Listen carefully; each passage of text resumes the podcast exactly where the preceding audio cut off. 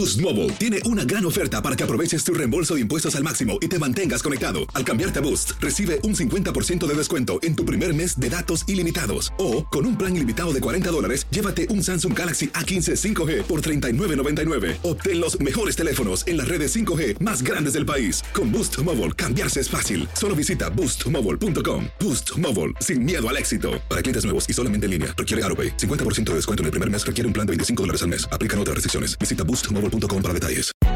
Hay gente a la que le encanta el McCrispy y hay gente que nunca ha probado el McCrispy. Pero todavía no conocemos a nadie que lo haya probado y no le guste. Para pa pa pa. ¿Quieres regalar más que flores este Día de las Madres? The Home Depot te da una idea. Pasa más tiempo con mamá plantando flores coloridas, con macetas y tierra de primera calidad para realzar su jardín. Así sentirá que es su día todos los días. Llévate tierra para macetas Bigoro por solo $8.97 y crece plantas fuertes y saludables dentro y fuera de casa. Recoge en tienda y sigue cultivando más momentos con mamá en The Home Depot. Haces más, logras más.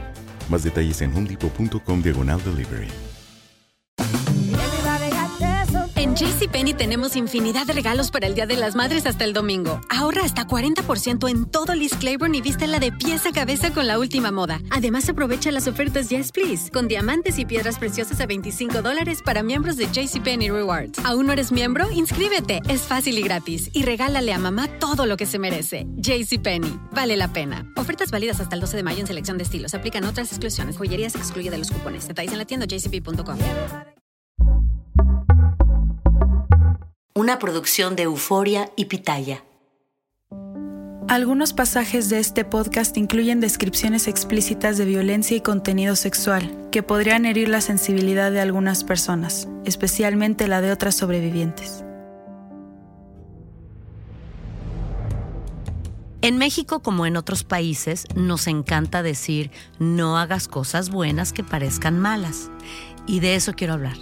De las buenas obras que pasarán a la historia como actos despiadados, egoístas y sin corazón. ¿Cómo explicarle al mundo que heriste para evitar mayores daños? Que mentiste para no involucrar. ¿Cómo contarle al mundo que nunca abandonaste, que simplemente protegiste y dejaste en buenas manos? Dejar ir, empujar lejos, en ocasiones es la manera más desinteresada de amar. Solo dejar ir. Acúsenme de abandono, acúsenme de cosas peores porque tal vez las hice, pero antes de subirme a la palestra, caminen 10 pasos en mis zapatos.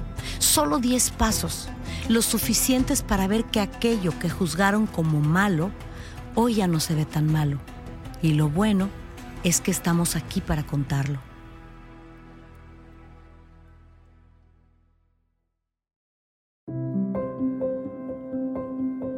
Raquenel, Raquenel, hacer algo bueno y que parezca malo. Yo de eso tengo una larga lista. Hola María, ¿cómo estás? Bueno, te voy a decir algo, no por mal. La cuestión es que tu lista es más o menos privada, pero la mía es pública. y el mundo, juez y jurado de mis acciones, ya me condenó. Y aquí estamos en En Boca Cerrada, en nuestro episodio número 12, en esta oportunidad que te brinda la vida para poder contar las cosas a tu manera y para ayudarnos a entender este escándalo que ahora sí que sí ya estalló con la publicación de este libro que tengo en la mano, La Gloria por el Infierno, donde la ex esposa de Sergio, Aline Hernández, detallaba abusos vividos a manos de Sergio y describe el oscuro estilo de vida del famoso productor, rodeado de todas ustedes, jovencitas, y de los abusos que implementaba. Estamos en abril de 1998 y el libro finalmente sale a la venta y llega acompañado de una denuncia civil. Así es. Pero lo que sucede en este capítulo con este libro y la demanda es crucial. Nada más que el verdadero golpe de gracia será otro, que nadie vio venir y que aquí te voy a contar. Sí, porque hasta ahora Sergio y ustedes, su extraña familia, entre comillas, como él decía, llevan un año en España, retirados del ojo público y de México, pero nadie los busca por ningún crimen o delito. Nadie los acusa más allá de la denuncia civil, no criminal, de Aline. Denuncia que solo va dirigida al mismo Sergio. Exacto, esos no son cargos criminales, no estamos huyendo de la ley. Nosotras simplemente sentimos que Sergio quiere escapar de los chismes y de sus enemigos, porque era lo que él decía. Y ahora Sergio nos ha enviado a Gloria y a mí a defenderlo en México de esta denuncia. Recordemos que Sergio se inventa que tiene cáncer y Gloria se retira de los escenarios y se lleva Sergio a casi toda España, lejos de la bomba que él sabe que va a estallar con este libro. Y en España todo se complica con el nacimiento de un bebé hermoso, Francisco Ariel. Karina en ese momento tiene solo 14 o 15 años cuando da a luz. A este punto, si te paras a pensar, ya tenemos el libro de Aline, una denuncia legal contra Sergio, una menor que ha dado a luz a un nuevo bebé, autoridades españolas, autoridades mexicanas y Sergio, de verdad, creo que no sabe en el lío en el que se está metiendo y para que nos hable de este lío que acapara las portadas y los titulares en esta primavera de 1998, tendremos con nosotras más adelante a Mario Juárez, quien fuera contador de Sergio Andrade y manejara sus negocios durante muchos años, y que recuerda claramente lo que sucedió ese año cuando el mundo escuchó por primera vez lo que Sergio hacía con la famosa cantante Gloria Trevi y su séquito de coristas. Me dará muchísimo gusto platicar con Mario y contarle lo que en ese entonces no le pude contar, María, y también permitirle que me pregunte lo que siempre quiso preguntarme y no pudo porque Sergio nos mantenía a distancia. Pero antes, quiero retomar mi relato porque ahora, en abril del 98, Gloria y yo acabamos de aterrizar en México venimos a enfrentar a la ley por primera vez en nombre del maestro, de nuestro maestro, en este nuevo episodio de En Boca Cerrada. En Boca Cerrada. Lo que nunca se dijo sobre el caso Trevi Andrade, por Raquenel Mariboquitas. No vengo a contar mi versión, vengo a contar mi historia. Miré mi maleta abierta sobre la cama del hotel y elegí de entre la poca ropa que tenía un saco gris y unos pantalones negros tal como Sergio me indicó. El maestro había llegado también a México y aunque prácticamente no lo vimos en esos días, nos daba constantes instrucciones por teléfono, omnipresente, omnipotente controlando hasta el más mínimo detalle, él quería asegurarse de que todo saliera de acuerdo a sus planes y salvar su pellejo ante la denuncia que su ex esposa, Aline Hernández, le había interpuesto por malos tratos e impago de sueldos por el tiempo que trabajaron juntos. ¿Estás preparada? Me preguntó Gloria nerviosa cuando llegó por mí, acompañada de Reina Navarro, abogada, amiga de su mamá, que nos iba a representar a las dos en este proceso. Gloria también iba vestida de colores serios, con el cabello recogido, dispuesta, al igual que yo, a dar la cara por el maestro, a defenderlo ante la ley y ante el mundo. Nos subimos a una suburban negra con vidrios polarizados. Dentro, creo recordar, además de la licenciada Reina Navarro, iban otros abogados que Sergio contrató para ayudarlo con el caso. Esa mañana no hubo fans, no hubo fotógrafos ni paparazzi esperándonos en el lobby. Íbamos prácticamente de incógnito. Al llegar a las dependencias del juzgado, nos hicieron pasar juntas a una oficina fea y gris y el interrogatorio comenzó. Sí, Estuvimos en la boda de Aline y Sergio y fue preciosa. Sí, sí, se casaron por amor. Sí, se amaban. Creemos que ha interpuesto la demanda por celos artísticos. Gloria respondía con firmeza, liderando la plática, y yo la secundaba absolutamente en todo. Las preguntas eran para ambas, una tras otra y sin descanso. Creemos que es por dinero. Aline está haciendo esto por dinero. Una a una recordábamos las razones que Sergio nos explicó con su aplastante lógica para zafarse de toda acusación. Y aunque fue una deposición larga, al estar al lado de Gloria no se me hizo tan difícil. Sonamos muy convincentes. Estábamos defendiendo a la persona a la que amábamos o creíamos amar. Lo peor sucedió luego, cuando dimos por concluido el interrogatorio y nos levantamos para irnos. Nos informaron que antes debían hacernos unos exámenes psicológicos. ¿Qué? ¿Para qué? ¿Creían que estábamos locas? Yo aterrada pedí ir al baño. Fui sola. Me encerré en uno de los cubículos y empecé a sudar frío. ¿Qué se supone que tengo que responder a este examen? Sergio no me lo dijo. Pensé atemorizada. No sé qué me daba más miedo. Si fallarle a Sergio o que el psicólogo descubriera mi estado, cómo yo estaba por dentro, cómo estaba mi mente, cómo estaba mi alma tan herida y tan maltrecha. Los pecados. Va a descubrir nuestros pecados, va a ver mis heridas, va a ver mis secretos. Mi cabeza no paraba de dar vueltas y sin poderlo evitar lloré. Lloré en silencio y me encomendé a Dios, porque si decía algo que no debía, Sergio jamás me lo perdonaría. Si decía algo más de la cuenta, el mundo se enteraría de mis más patéticas vergüenzas. Dicen que el miedo a lo desconocido es terrible, y para mí todo lo ajeno a nuestro reducido mundo era amenazante, por muy insignificante que la tarea fuera, como por ejemplo platicar con un psicólogo con un doctor o entrar a una peluquería y elegir un corte de pelo. Cualquier cosa que se saliera del mundo de Sergio y sus reglas, por muy normal y mundana que fuera la actividad, me causaba verdadero pánico, porque estaba programada para pensar que todo, absolutamente todo lo proveniente del mundo exterior le podía causar mucho daño al maestro y yo no podía concebir hacerle mal, como tampoco podía dejar de temer el castigo que me caería encima. Amor y miedo tan mezclados que era imposible separarlos en mi mente. Amor al maestro y miedo, terror, pavor al mundo real y cotidiano que ahora me esperaba en forma de abogados, psicólogos y burócratas en esas oficinas de mármol gris y paredes blancas. Cuando finalmente me armé de valor y salí del baño, me hicieron pasar a otra oficina, esta vez a solas, sin gloria. Me temblaban las piernas, la terapeuta resultó ser una mujer muy amable que me hizo dibujar unas cosas y me preguntó sobre mi familia de sangre y el concepto que yo tenía de familia en general, ahora como adulta. Me cuestionó sobre mi infancia, luego me dio las gracias y me dijo que ya me podía ir. En la entrada me esperaba Gloria con cara triunfante y nuestros abogados que cuchicheaban entre ellos. De vuelta en la suburban, yo iba mirando esas calles que tantos recuerdos me traían. Ciudad de México. Llevaba tantos meses fuera que todo se me hacía extraño. Todo se me hacía inhóspito, feo y frío. En mi cabeza yo seguía viendo al mundo contra Sergio y contra todas nosotras, al mundo entero contra nuestra familia. Mm, por eso me habían preguntado cuál era mi concepto de familia.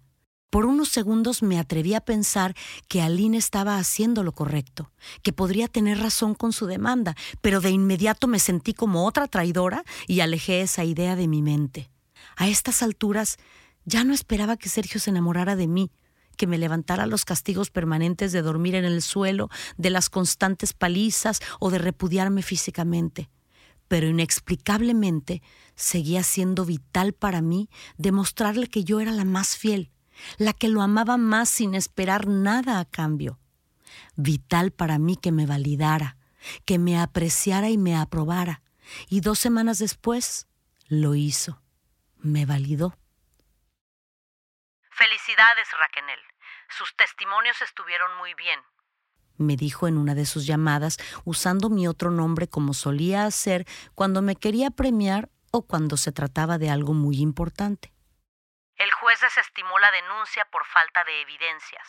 Esa estúpida quiso poner como prueba el libro que ella misma escribió y le salió mal la jugada. Pero ustedes lo hicieron muy bien.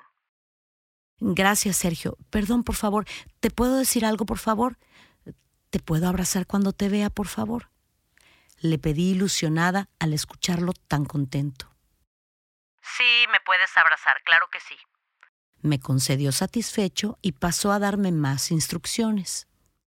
Ahora vas a ir a tu casa a calmar a tu familia y de ahí a Chile a visitar a la mamá de Tamara y Edith. Hace tiempo que no hacemos acto de presencia por allá. Tamara Zúñiga llevaba dos años y su hermana Edith cuatro años formando parte de nuestro grupo, desde aquella vez que las conocimos en un show de televisión en Chile y Sergio las sumó a nuestro extraño entourage. Mientras me alistaba para esta misión en Chile y otros viajes, Gloria fue a varios programas de televisión con la misma historia. Estamos en España, pensamos grabar en Italia, todo va bien, mi carrera bien, hay gente mala que nos quiere hacer daño. A Sergio le digo que le eche ganas, que hay gente que lo quiere mucho, que no haga caso de los chismes. Y le lanzaba besos a la cámara.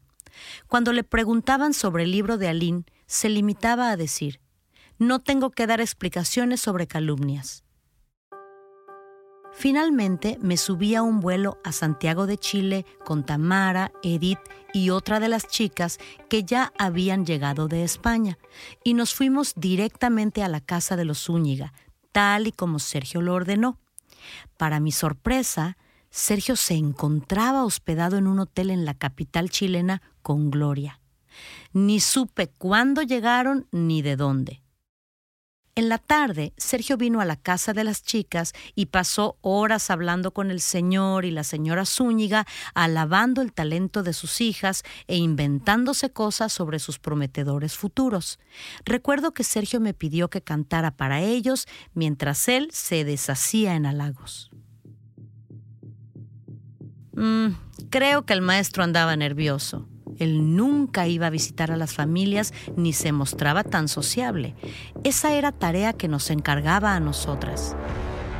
En esta ocasión, sospecho que desconfiaba de Tamara. Tamara era más fuerte de carácter y Sergio presentía que en cualquier momento se le iba a ir la lengua. Y así sucedió.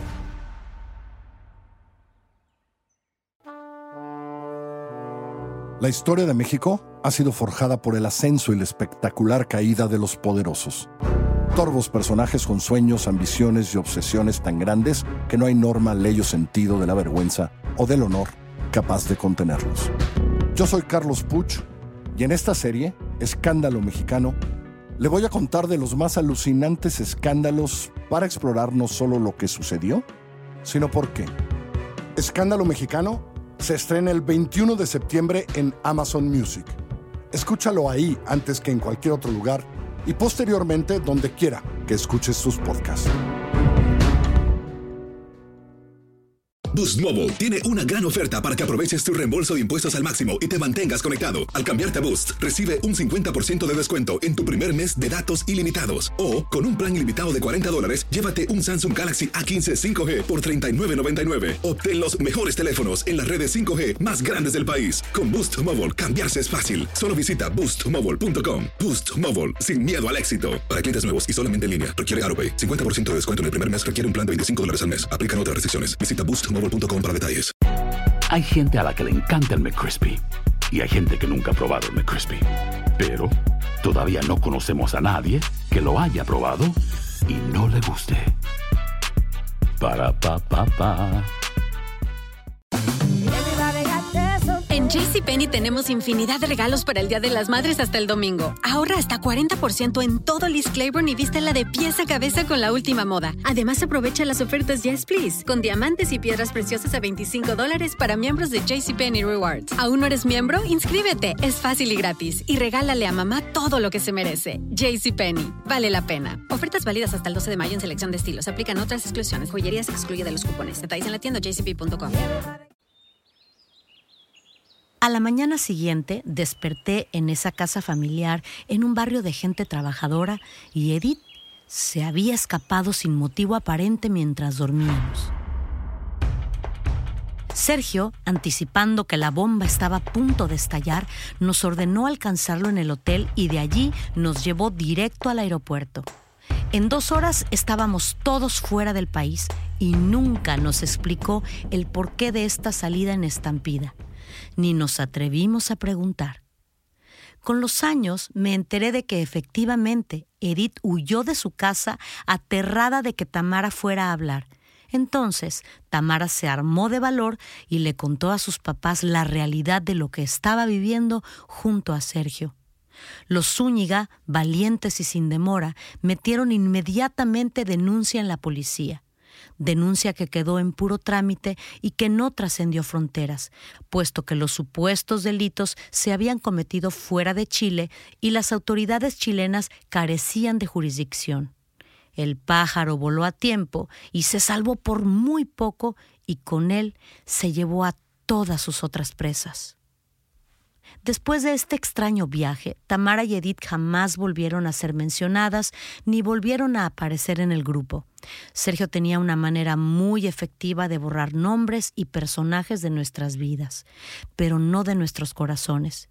Yo siempre las recordé con ternura y las imaginaba a salvo en esa humilde casita en Santiago, lejos de nuestro oscuro mundo, conviviendo con sus lindos padres que siempre las quisieron y las apoyaron con amor. Sí, Tamara, aunque era de las más jovencitas, resultó ser la más valiente y se atrevió a algo que yo nunca pude, a decir la verdad y liberarse ella y a su hermana Edith. Atrás quedó Chile y este loco episodio, y Gloria y yo regresamos a México mientras Sergio nos dijo que se iba a instalar en la ciudad de Córdoba, Argentina, por un tiempo con Liliana. Al llegar a la capital mexicana, Gloria y yo tomamos rumbos diferentes por encargos de Sergio que teníamos que cumplir, cada cual a lo suyo. A los pocos días me enteré de que Karina también había llegado de España y estaba visitando a sus papás en Chihuahua y que Gloria la estaba acompañando. Imaginé que, al igual que nosotras, las dos andaban calmando ánimos y apagando fuegos y supuse que su bebito, Francisco Ariel, se habría quedado con dos de las hermanas de la cuesta quienes seguían por España. Estábamos todas regadas por el mundo. Obviamente nadie fuera de nuestro grupo sabía de la existencia del bebé y nadie se tenía que enterar por órdenes estrictas de Sergio. ¿Y cuáles serían las siguientes órdenes del maestro? Mari, escribe estas instrucciones. ¿Vienes a Argentina? Me llamó una noche revelándome que se encontraba en la ciudad de Córdoba con Liliana, la chica argentina que llevaba más de cinco años con nosotros. Acá estoy más seguro. Esa gentuza y sus ataques, ya no puedo confiar en nadie. Apunta lo que quiero que me traigas. ¿Argentina otra vez? ¿Para qué si ya no hay denuncia? Yo no alcanzaba a comprender por qué teníamos que continuar fuera de México y pronto comprendería que su intención era la de no regresar jamás. En cuanto llegué a Buenos Aires, hizo que me pintara el cabello de rojo. Gloria ya estaba ahí y le hizo cortarse la larga melena. Tenemos que cuidarnos de toda esa gente, nos decía sin especificar qué gente ni qué nuevos peligros enfrentábamos. En esta nueva vida que el maestro estaba iniciando donde el planeta entero era nuestro enemigo, puso a las chicas a vender comida e incluso abrió una pequeña heladería en la tranquila y lejana Córdoba, lejos del ruido y los peligros de ser reconocidos en la capital, Buenos Aires. Era increíble la rapidez con la cual Sergio llegaba a un lugar y nos establecía a todas. Mari, esta noche te vas para Madrid con Sonia. Karina se va a quedar más días en México y tú vas a relevar a las de la cuesta y a cuidar al bebé. De esta manera me anunció la siguiente orden en esta especie de scavenger hunt o jicana sin fin. Sergio solo me daba un comando y yo tenía que imaginar el resto. Imaginé que la cosa se complicó en casa de Karina. Después de todo, era la más jovencita del grupo. Imaginé que las hermanas de la cuesta tenían que ir a visitar a su familia, pues llevaban demasiado tiempo fuera. Lo que no imaginé fue lo que me encontré a mi llegada a España y lo que nos iba a pasar. Tras el eterno viaje de Buenos Aires a Madrid, Sonia y yo entramos en el sombrío apartamento de Burgos y me quedé aterrada al ver al diminuto Francisco Ariel acostado en un cojín en el suelo, sin cobijita que lo arropara. Estaba escuálido y durante años culpé a las chicas de haber puesto la vida del bebé en peligro. Hoy lo veo claro le estaban dando leche rebajada con agua por órdenes de Sergio, siempre obsesionado con ahorrar hasta el último peso. Y también por orden expresa suya, lo debían de acostar en ese horrible cojín en el suelo. Muerta de miedo, porque el atrevimiento me podía salir caro, llamé a Argentina.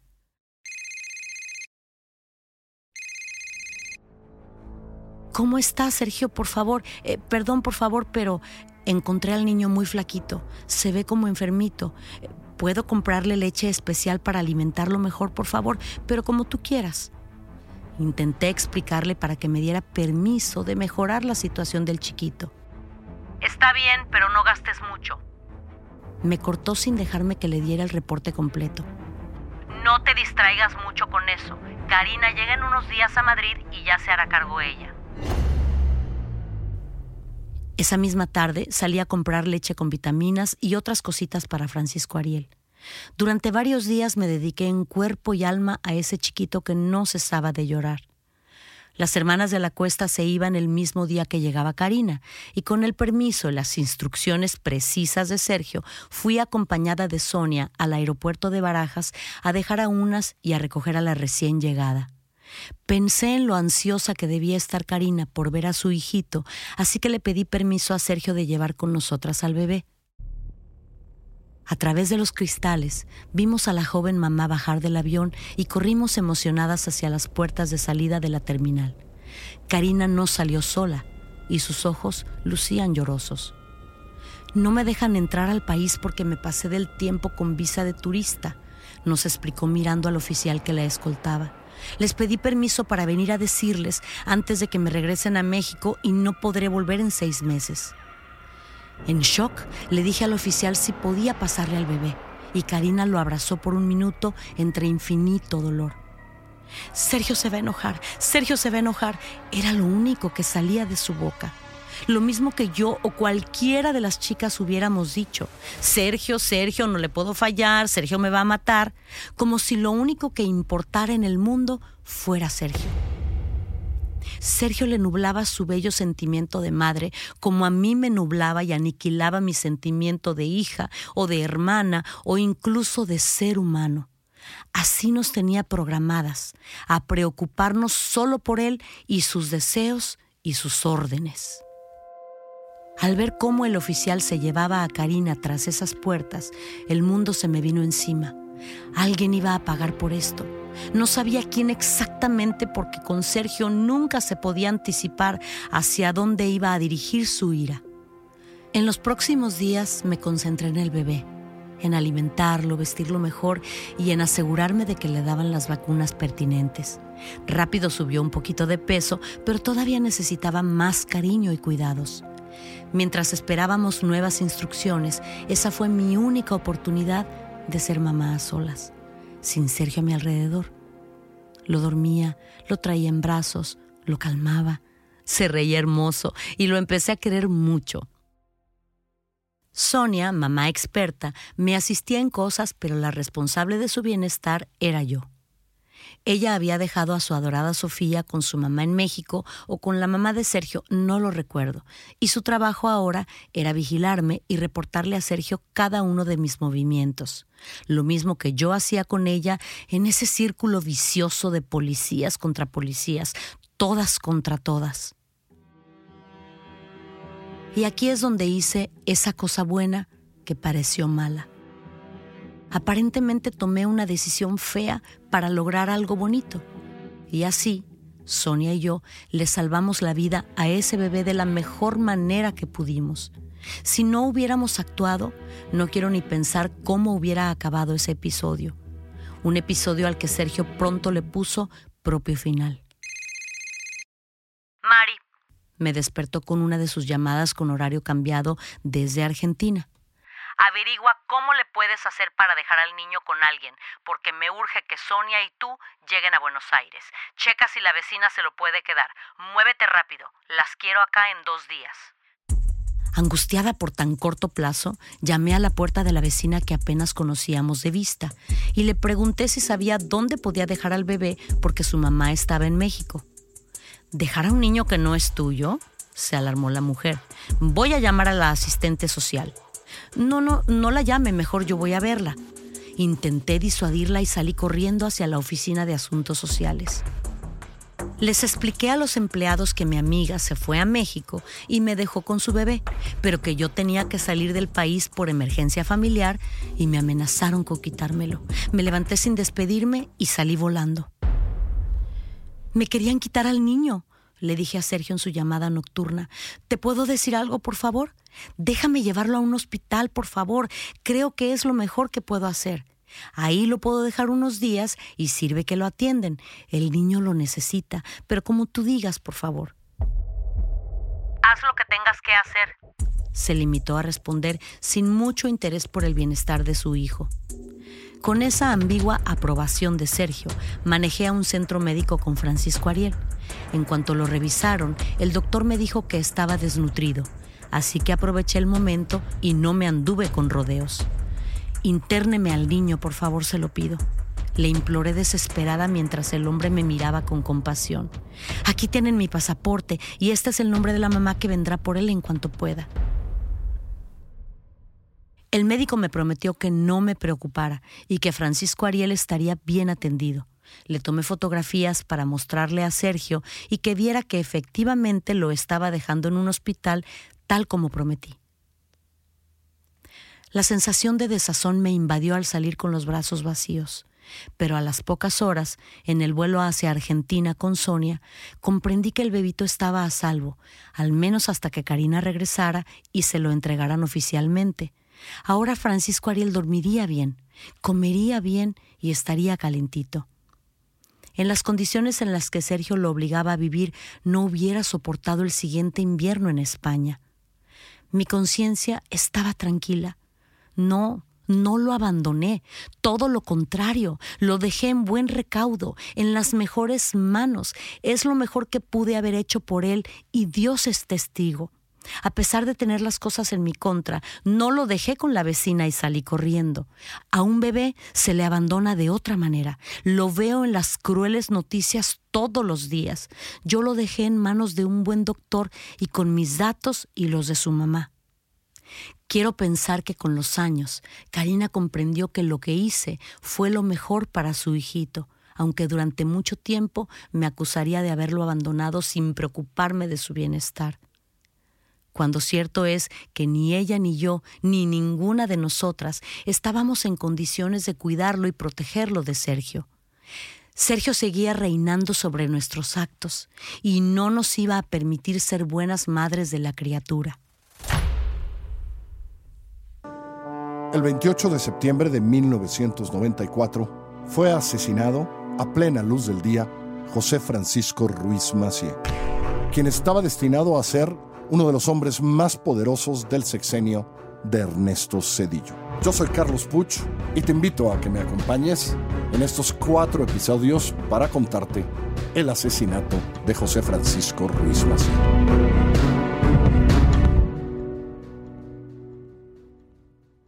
Boost Mobile tiene una gran oferta para que aproveches tu reembolso de impuestos al máximo y te mantengas conectado. Al cambiarte a Boost, recibe un 50% de descuento en tu primer mes de datos ilimitados. O, con un plan ilimitado de 40 dólares, llévate un Samsung Galaxy A15 5G por $39.99. Obtén los mejores teléfonos en las redes 5G más grandes del país. Con Boost Mobile, cambiarse es fácil. Solo visita boostmobile.com. Boost Mobile, sin miedo al éxito. Para clientes nuevos y solamente en línea, requiere AroPay. 50% de descuento en el primer mes requiere un plan de 25 dólares al mes. Aplican otras restricciones. Visita boostmobile.com para detalles.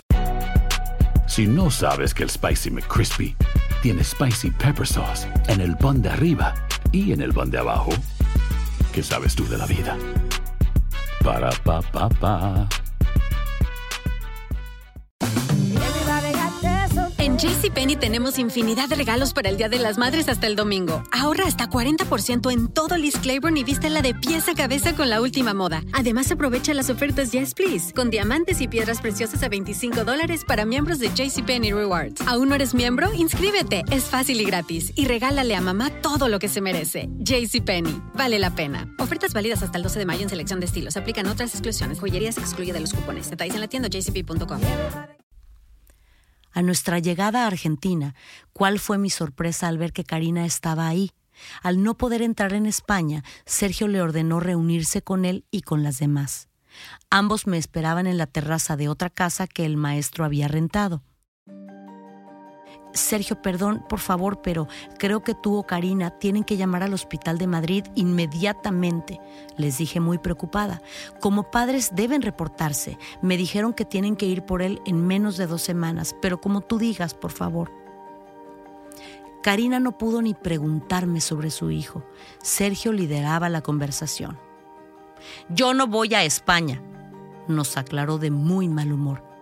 Y tú, Karina, vas a ir a una cabina telefónica y les vas a llamar y les vas a decir que eres la mamá, que tienes problemas con la visa y que vas a ir pronto a recogerlo.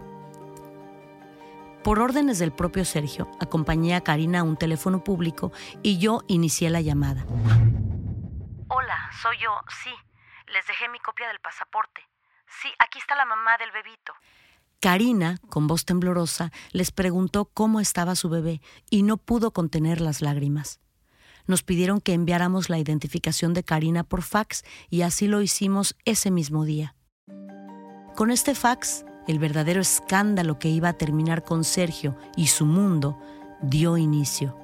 Si la denuncia de Aline no había podido con el maestro, este bebé y este fax se iban a encargar del resto porque a las pocas semanas las autoridades españolas reportaron a la Embajada de México en Madrid que tenían un niño de una connacional llamada Karina Yapor.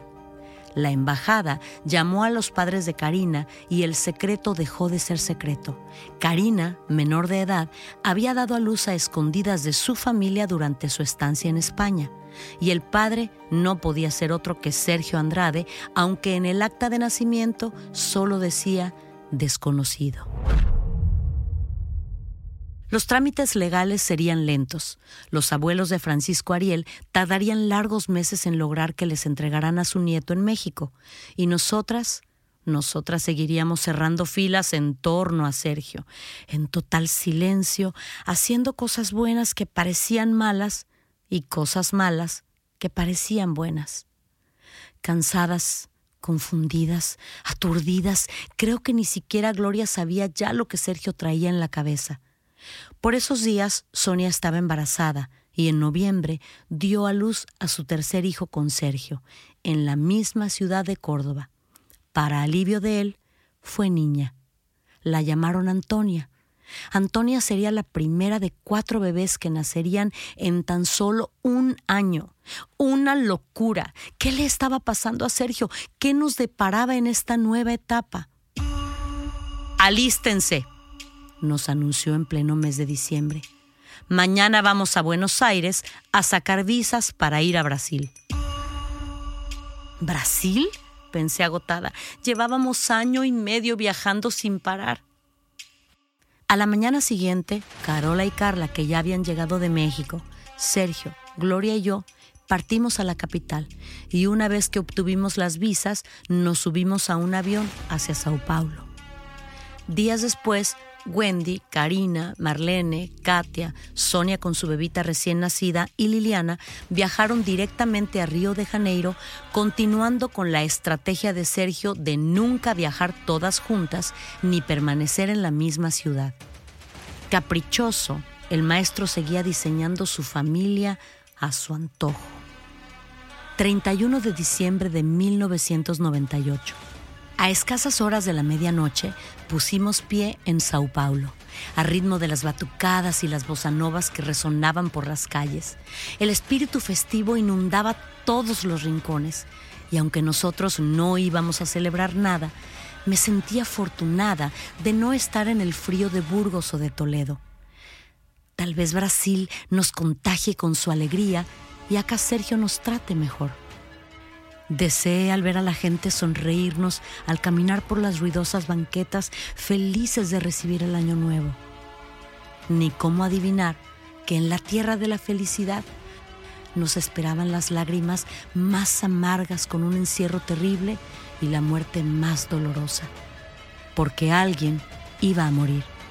Pude salvar a Francisco Ariel de un final terrible, pero no iba a poder salvar a la siguiente víctima indefensa de esta historia. Sí, tras tanto jugar con fuego, alguien iba a pagar con su vida. Al final, los juegos enfermizos y crueles del maestro lo iban a golpear a él mismo, justo donde más le iba a doler, como un castigo del universo, un castigo para él y para nosotras. Imposible separar nuestros destinos, imposible separar nuestros caminos la suerte estaba echada para todas.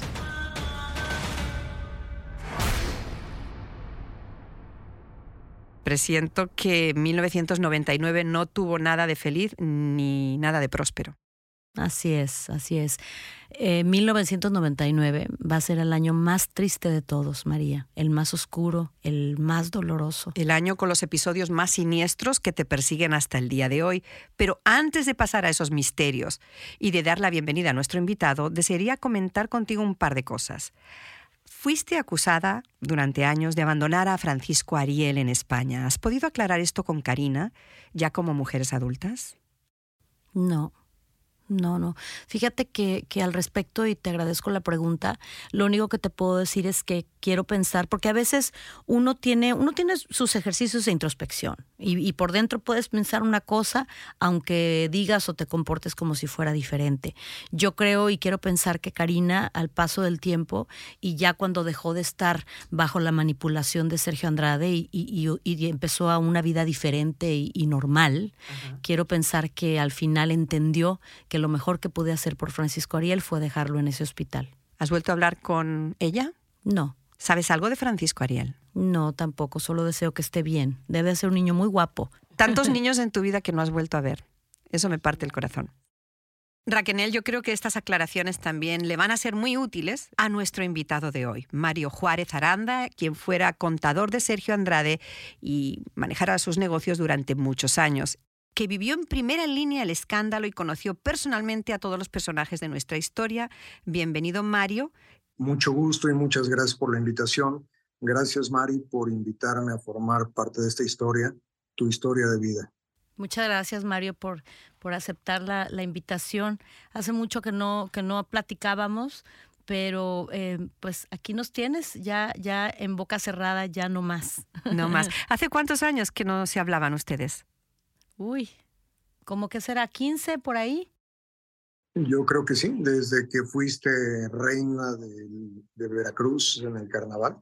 Mario, del relato que acabas de escuchar, ¿qué te sorprende? ¿Qué sabías? ¿Qué no sabías? Yo sabía muy poquito porque efectivamente yo veía el grupo raro. ¿Qué te puedo decir del grupo?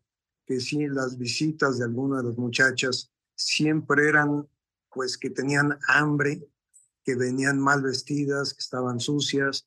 Yo trataba dentro de lo que se pudiera, pero siempre alguna de ellas no quería. Trataba de buscarles un sándwich, una pizza, algo que comieran.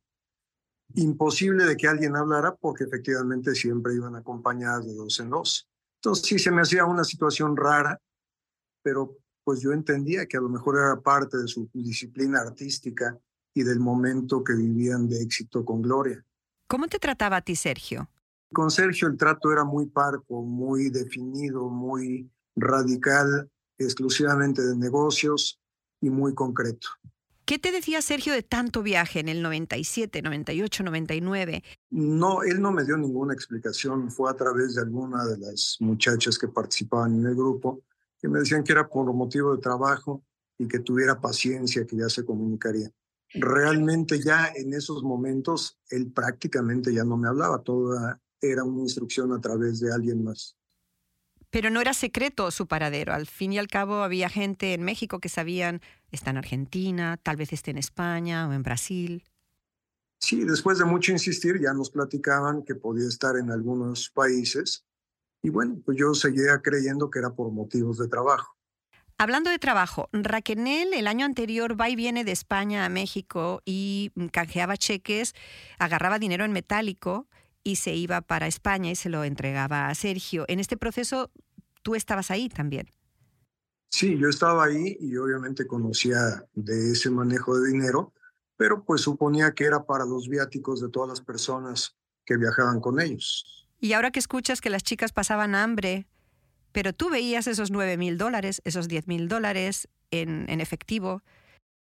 Era algo que nunca me explicaba porque, como te comentaba, llegaban a la oficina y verdaderamente llegaban en mal estado, con mucha hambre, eh, muy sucias en algunos casos, y yo no me explicaba cómo, con tanto éxito que había por doquier, por todo lo que tocaba a Sergio, pues tuvieran esos padecimientos. Hablando de dinero y hablando de Mari, de la Mari de esos años. ¿Sacó algún beneficio ella? Tú más que nadie lo sabes. ¿Se le pagaba? ¿Tocó el dinero Mari para Mari? No, para nada. No, e, era parte de los ministerios que yo no entendía porque no había un pago ni para Mari ni para nadie más. No había, como le decimos aquí en Estados Unidos, un payroll, no había una nómina de sueldos. No, no había ni payroll, ni nómina, ni dinero para nada. ¿Y qué pensabas tú? Pues que era parte de la disciplina, aunque cuando salió el libro de Aline, pues obviamente creo que empezamos a ver los ojos algunos. Dijimos, bueno, esto no es normal, debe de ser por algún otro motivo. ¿Qué es lo que te sorprendió cuando estalló el escándalo y salió ese libro? Prácticamente yo no sospechaba nada. Me llamaba mucho la atención que siempre fueran acompañadas, pero cuando salió el libro, bueno, pues ya, ya me hizo clic un poquito de todo, ¿no? El por qué siempre iban acompañadas de dos en dos, por qué de repente sí notaba a Mari que hablaba conmigo y se ponía muy nerviosa cuando yo intentaba manejar la plática ya diferente a los negocios, cuando preguntaba si era suficiente el dinero que iban a gastar. Entonces, cuando la sacábamos a Mari de ese renglón, que sí sabía que Sergio les programaba todo lo que tenían que decir. ¿Por qué sabía? Porque en alguna ocasión Gloria tenía que reportar algo y bueno, me tocó escuchar que ella tenía que decir exactamente lo que le dijera Sergio. Eh, ¿Qué recuerdas de, de, de, este día que ellas van a defender a Sergio en la primavera del 98 y tú estuviste ahí muy presente? Mira, yo pensé que se iban a meter en un problema más fuerte porque el libro pues, yo lo sentía veraz y contundente y creí que Mari iba a tener un problema que a lo mejor ya ni la iban a dejar salir de donde fuera a declarar. De todo esto que estamos hablando, yo sé que con los años te has forjado una impresión de Sergio que ha ido cambiando. ¿Cuál, cuál es tu visión ahora de este personaje? Bueno, que fue totalmente una manipulación la que realizó, que no midió las consecuencias de lo que estaba haciendo. Y si las midió, pues qué triste por él, ¿no? Porque creo que sí dañó a muchas personas en ese momento. ¿Tú lo has vuelto a ver, Mario, a Sergio Andrade? No, afortunadamente no, ni tengo el más mínimo interés en ver. Mario, ¿tú sabías de la existencia del bebé de Karina en España? No, él, él, se manejaba ya con mucha discreción y como te decía en un principio, solo platicábamos de cosas de negocios. ¿Qué te gustaría haberle dicho a Mari de 1998 cuando salió de rendir testimonio en el caso de Aline contra Andrade? Que hubiera tenido toda la confianza para poderle ayudar y que seguramente lo hubiéramos hecho, porque nadie se merece un sufrimiento, nadie se merece una manipulación como la que tuvieron ellas y sobre todo un daño incalculable que son la pérdida de años de vida, en el caso de Mari no poder ser mamá, eh, en el caso supongo que de las demás en perder pues cualquier posibilidad de desarrollo profesional, es un daño incalculable. Sin ánimo de acusarte de nada, porque todos fuimos al final parte del problema, la sociedad, la gente, los vecinos, la gente de la industria. ¿Crees que les debemos algo grande a estas sobrevivientes, que todos estábamos allí de alguna manera y eran otros tiempos, estoy de acuerdo, pero nadie dio la voz de alerta hasta que llegó Aline? Sí, yo estoy de acuerdo que, todos vimos el asunto y pocos nos imaginamos la dimensión y a lo mejor así por ser otros tiempos no tuvimos la capacidad de reacción para poder ayudarles.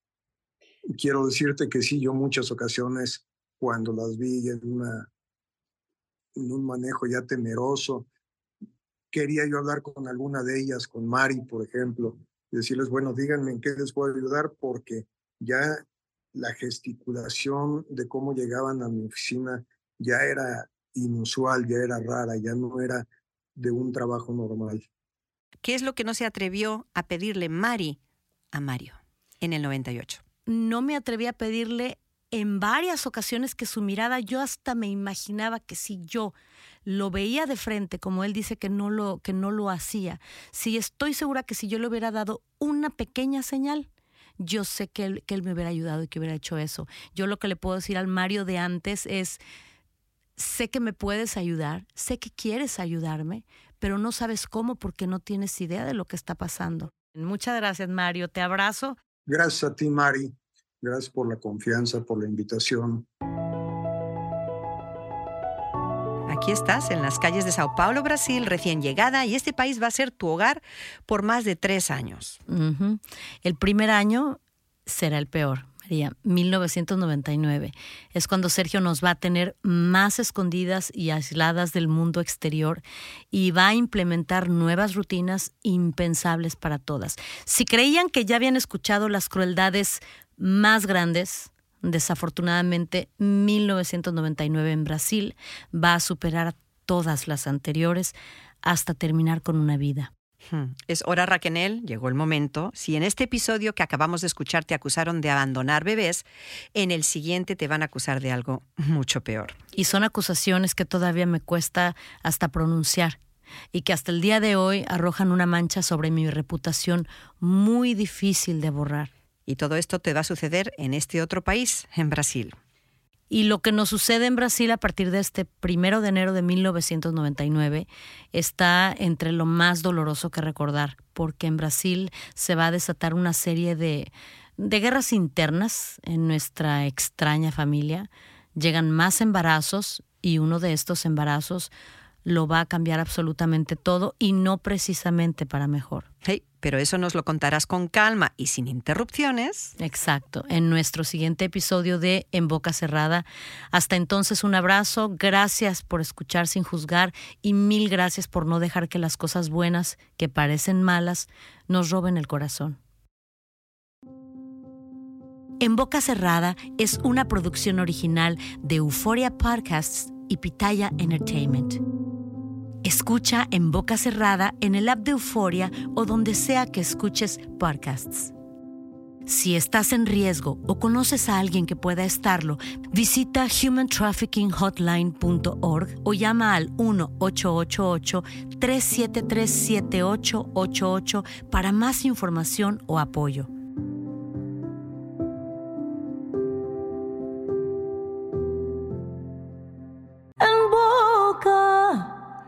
Cerrada.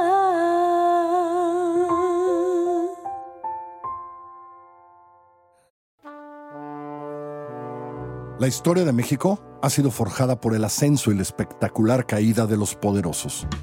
Yo soy Carlos Puch y en esta serie, Escándalo Mexicano, le voy a contar de los más alucinantes escándalos para explorar no solo lo que sucedió, sino por qué. Escándalo Mexicano se estrena el 21 de septiembre en Amazon Music. Escúchalo ahí antes que en cualquier otro lugar y posteriormente donde quiera que escuches sus podcasts. Si no sabes que el Spicy McCrispy tiene Spicy Pepper Sauce en el pan de arriba y en el pan de abajo, ¿qué sabes tú de la vida? Para, pa, pa, pa. En JCPenney tenemos infinidad de regalos para el Día de las Madres hasta el domingo. Ahorra hasta 40% en todo Liz Claiborne y vístela de pies a cabeza con la última moda. Además, aprovecha las ofertas Yes Please, con diamantes y piedras preciosas a 25 dólares para miembros de JCPenney Rewards. ¿Aún no eres miembro? Inscríbete. Es fácil y gratis. Y regálale a mamá todo lo que se merece. JCPenney. Vale la pena. Ofertas válidas hasta el 12 de mayo en selección de estilos. Aplican otras exclusiones. Joyería se excluye de los cupones. Detalles en la tienda jcp.com. Boost Mobile tiene una gran oferta para que aproveches tu reembolso de impuestos al máximo y te mantengas conectado. Al cambiarte a Boost, recibe un 50% de descuento en tu primer mes de datos ilimitados. O, con un plan ilimitado de 40 dólares, llévate un Samsung Galaxy A15 5G por $39.99. Obtén los mejores teléfonos en las redes 5G más grandes del país. Con Boost Mobile, cambiarse es fácil. Solo visita boostmobile.com. Boost Mobile, sin miedo al éxito. Para clientes nuevos y solamente en línea, requiere AroPay. 50% de descuento en el primer mes requiere un plan de 25 dólares al mes. Aplican otras restricciones. Visita boostmobile.com para detalles.